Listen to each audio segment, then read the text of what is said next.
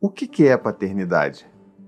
Essa é uma pergunta que eu me faço já há quase 10 anos e eu ainda não tenho exatamente a resposta para isso. Eu acho que o meu melhor palpite é dizer que a paternidade, na verdade, é algo que é construído. A paternidade é uma relação construída em que nós nos colocamos ali num, num papel de cuidadores, mas na esperança de criar algo que seja de mão dupla com os nossos próprios filhos. E nesse processo a gente vai se curando também. Para mim, paternidade é como a chegada de um elefante. Sabe? Um elefante grande, daqueles que vem bem devagar, bem né, naquele tempo ali do elefante, que vai ali chegando aos poucos, ocupando cada espacinho, cada pedacinho daquele cômodo, até que não exista nada que você possa ver naquele cômodo além do elefante. Para mim, paternidade tem muito a ver com isso, porque tem aquele lugar de estar presente, de querer estar presente, porque infelizmente a gente vive num mundo que a paternidade é opcional. Você pode optar não ser pai, o que é uma das maiores tragédias da sociedade, da vida humana. Você optar não ser pai. Você não querer viver tudo isso e não querer ter essa vivência com o seu filho, com a mãe do seu filho. E isso para mim é uma das coisas mais devastadoras que podem acontecer na vida não só dessa criança, desse bebê, mas desse homem também. Tantas oportunidades que esse homem vai perder de se emocionar, de ver a vida de uma forma diferente e também, é claro, uma tragédia na vida dessa mãe que vai ter sobre os seus próprios ombros toda a responsabilidade de criar, de educar, de cuidar de uma criança. Não é trabalho fácil, não. Isso eu sei, eu aprendi as duras penas, mas a gente precisa ver que esse elefante ele chega bem devagar mesmo, sabe? É, eu lembro de como foi comigo há quase 10 anos atrás, quando meu primeiro filho nasceu, Dante, as pessoas sempre me perguntavam quando é que a tal ficha caiu. Será que junto com o filho nasce também o pai? Como é que é essa construção? Esse amor vem do nada, ele é arrebatador? Pode ser que sim, pode ser que não. No meu caso, o amor é aquela paixão, aquela vivência, caramba, aquela relação de que caramba, é de verdade, sabe? Para mim, mesmo que eu fosse a todas as ultrassonografias da, né, com a minha esposa, que eu fosse a todas as consultas com a obstetra, para mim ainda era um processo muito, mas muito abstrato. Eu via aquela barriga crescendo, mas ao mesmo tempo eu não conseguia entender ou fazer sentido de toda aquela experiência ou da importância daquilo que estava acontecendo. E tá tudo bem você não fazer sentido disso tudo. A gente não precisa. A gente pode construir isso enquanto a gente está caminhando na nossa paternidade. Mas eu lembro que quando o Dante nasceu, meu primeiro filho, e eu fui um dos primeiros colos que ele recebeu nesse mundo aqui, o mundo de fora do útero, foi um processo que me marcou muito talvez um dos processos mais importantes da minha vida. Eu acho que todo pai sabe muito bem disso. E eu tenho esses processos marcantes com todos os meus outros filhos também, né? São quatro filhos, todos eles têm uma história diferente. Mas o Dante, por ser o primeiro, ele era aquele desbravador de uma relação, de uma construção que eu sequer imaginava que um dia eu estaria aqui falando sobre isso, quase dez anos depois. E eu queria poder contar para você um pouco sobre isso. Talvez você aí, pai de primeira viagem, esteja um pouco receoso, com medo, com vergonha de estar com medo, que era algo que eu sentia também lá atrás.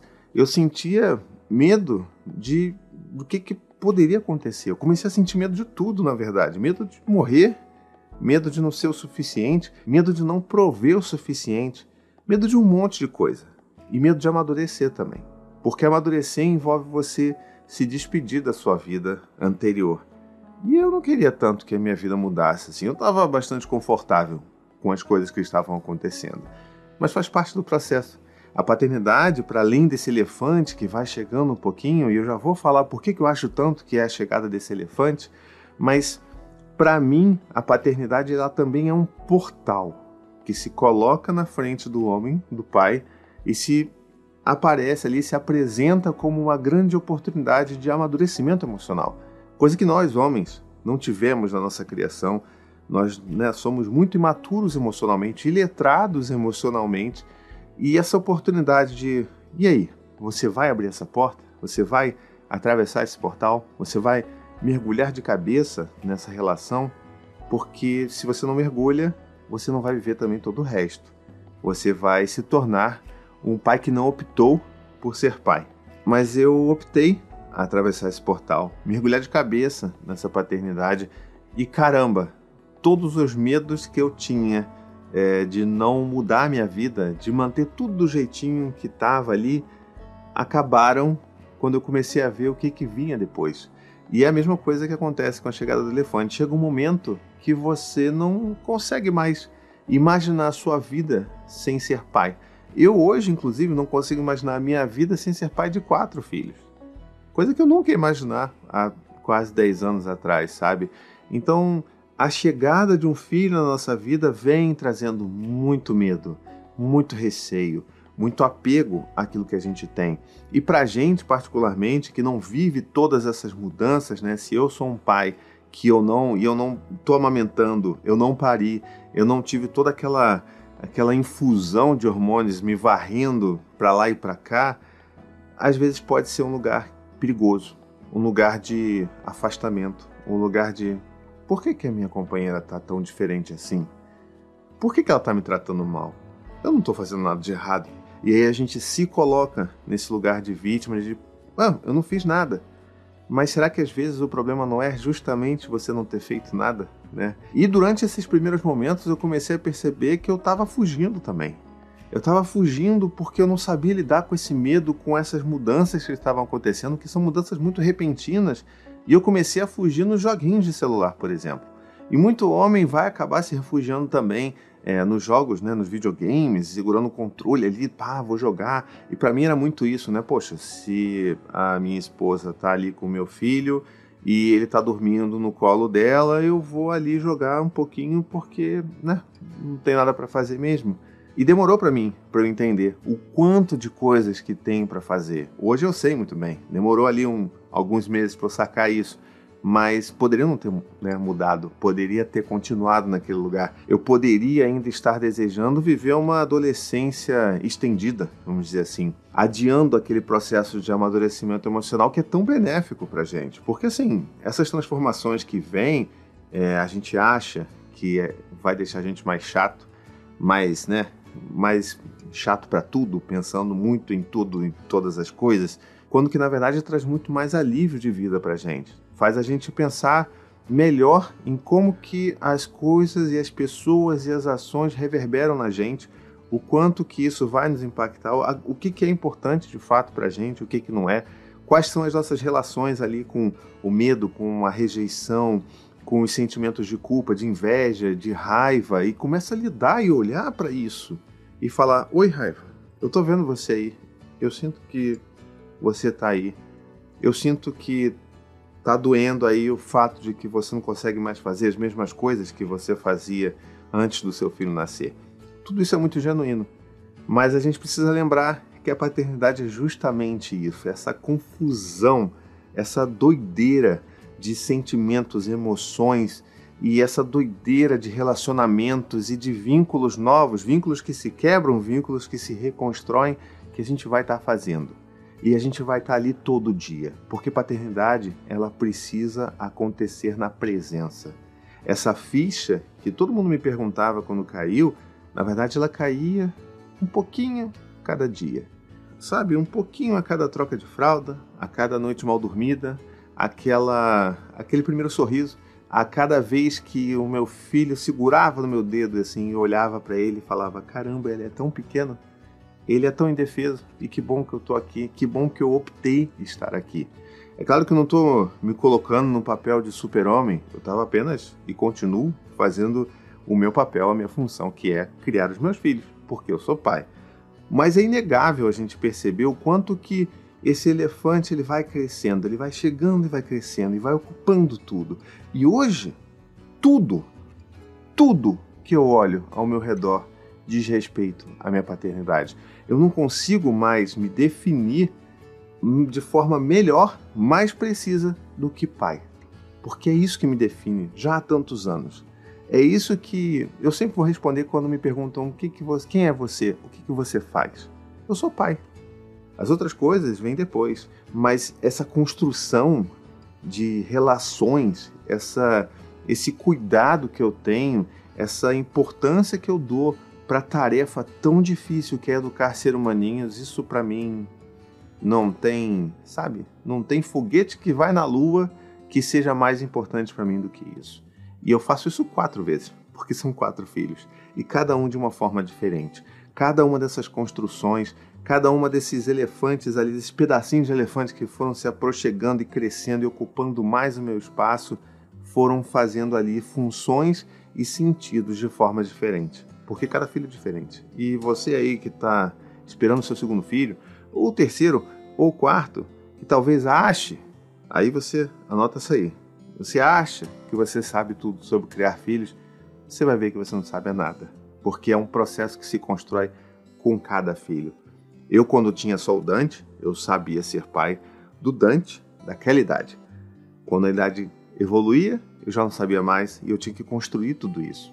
Sabe? Desfazer um pouco essa, essa soberba de que a gente sabe tudo, de que os nossos filhos são folhas em branco e que, na verdade, nós escrevemos a história dos nossos filhos. Coisa nenhuma. A gente está ali para, no máximo, guiar os nossos filhos, ajudar eles ali a regular as emoções, coisa que eles talvez ainda não tenham capacidade cognitiva, né, desenvolvimento cognitivo para fazer. E é tão gostoso cansativo, né? Eu não durmo sei lá quanto tempo direito. Eu já tenho problemas de memória para sempre, mas eu não troco nenhum dia de perrengue dos meus filhos porque cada dia é um pouquinho a mais que a gente constrói nesse vínculo. Cada dia que eu tô ali presente, vivendo com eles, ouvindo as histórias, conhecendo um pouco mais sobre os amigos, sobre a professora, sobre a relação entre eles, entre irmãos, todas essas coisas me ajudam a evoluir, inclusive enquanto homem. E eu estou falando aqui com você de uma forma tão, né, tão elaborada, mas na verdade isso são quase 10 anos de aprendizado. E eu sei que você aí, que talvez esteja esperando o seu primeiro filho nascer, eu sei que daqui a 10 anos, você que está vendo esse vídeo, já vai estar tá com uma baita vantagem do Tiago de 10 anos atrás. Que você já vai estar pensando sobre isso. E eu acredito muito que a gente consegue melhorar o mundo enquanto sociedade, enquanto pais, porque a gente está mudando aqui dentro também. Então, a forma como a gente se transforma enquanto homem, enquanto pai, enquanto nossa função de cuidador, a gente também vai conseguir transformar o mundo, criando os nossos filhos de uma forma diferente.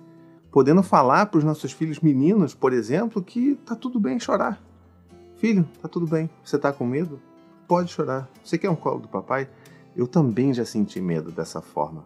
Eu também já tive medo dos meninos que eram maiores do que eu. É difícil, né, filho? A gente pode fazer isso. E quando a gente faz isso, a gente também está falando para os nossos meninos, né, para a criança interior que nós somos, que nós ouvimos tanto, que nós não poderíamos chorar, que nós não poderíamos ter medo. E a gente também se cura nesse processo. E ainda mais para quem tem filho menina, como no caso eu tenho esse privilégio de ter filhos meninos e filhas meninas, e agora também eu posso construir com elas uma relação de tanto respeito, tanto empoderamento, de tanta liberdade que eu sei que tantas outras meninas não tiveram essa oportunidade de poder falar para minha filha que ela pode sentar do jeito que ela quiser, que ela pode brincar do que ela quiser, que ela pode ser o que ela quiser. E se ela quiser se vestir de Homem-Aranha, tá valendo. E eu não preciso falar assim, ah, você é a Mulher-Aranha. Você é o que você quiser. Ela pode se brincar de Homem-Aranha. E tá tudo bem. Ela pode brincar de ser o Thor. Ela pode brincar de ser Mulher Maravilha. Ela pode ser o que ela quiser. Todas as minhas filhas podem ser quem elas quiserem ser. E isso é tão libertador. Poder ser alguém, um homem, que hoje consegue falar isso de uma forma tão real, tão genuína, como é o que eu estou fazendo aqui com você sem nenhum roteiro. Eu só sentei e falei: Acho que eu vou conversar sobre paternidade hoje.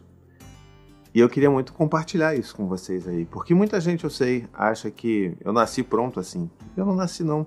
Eu lá atrás tive meus medos. Lá atrás eu achava injusto a minha esposa tão diferente, tão reativa e tão cansada e exausta, não querendo ouvir as coisas que eu tinha para falar, sem entender que ela estava passando por um puerpério dos brabos quando era comandante.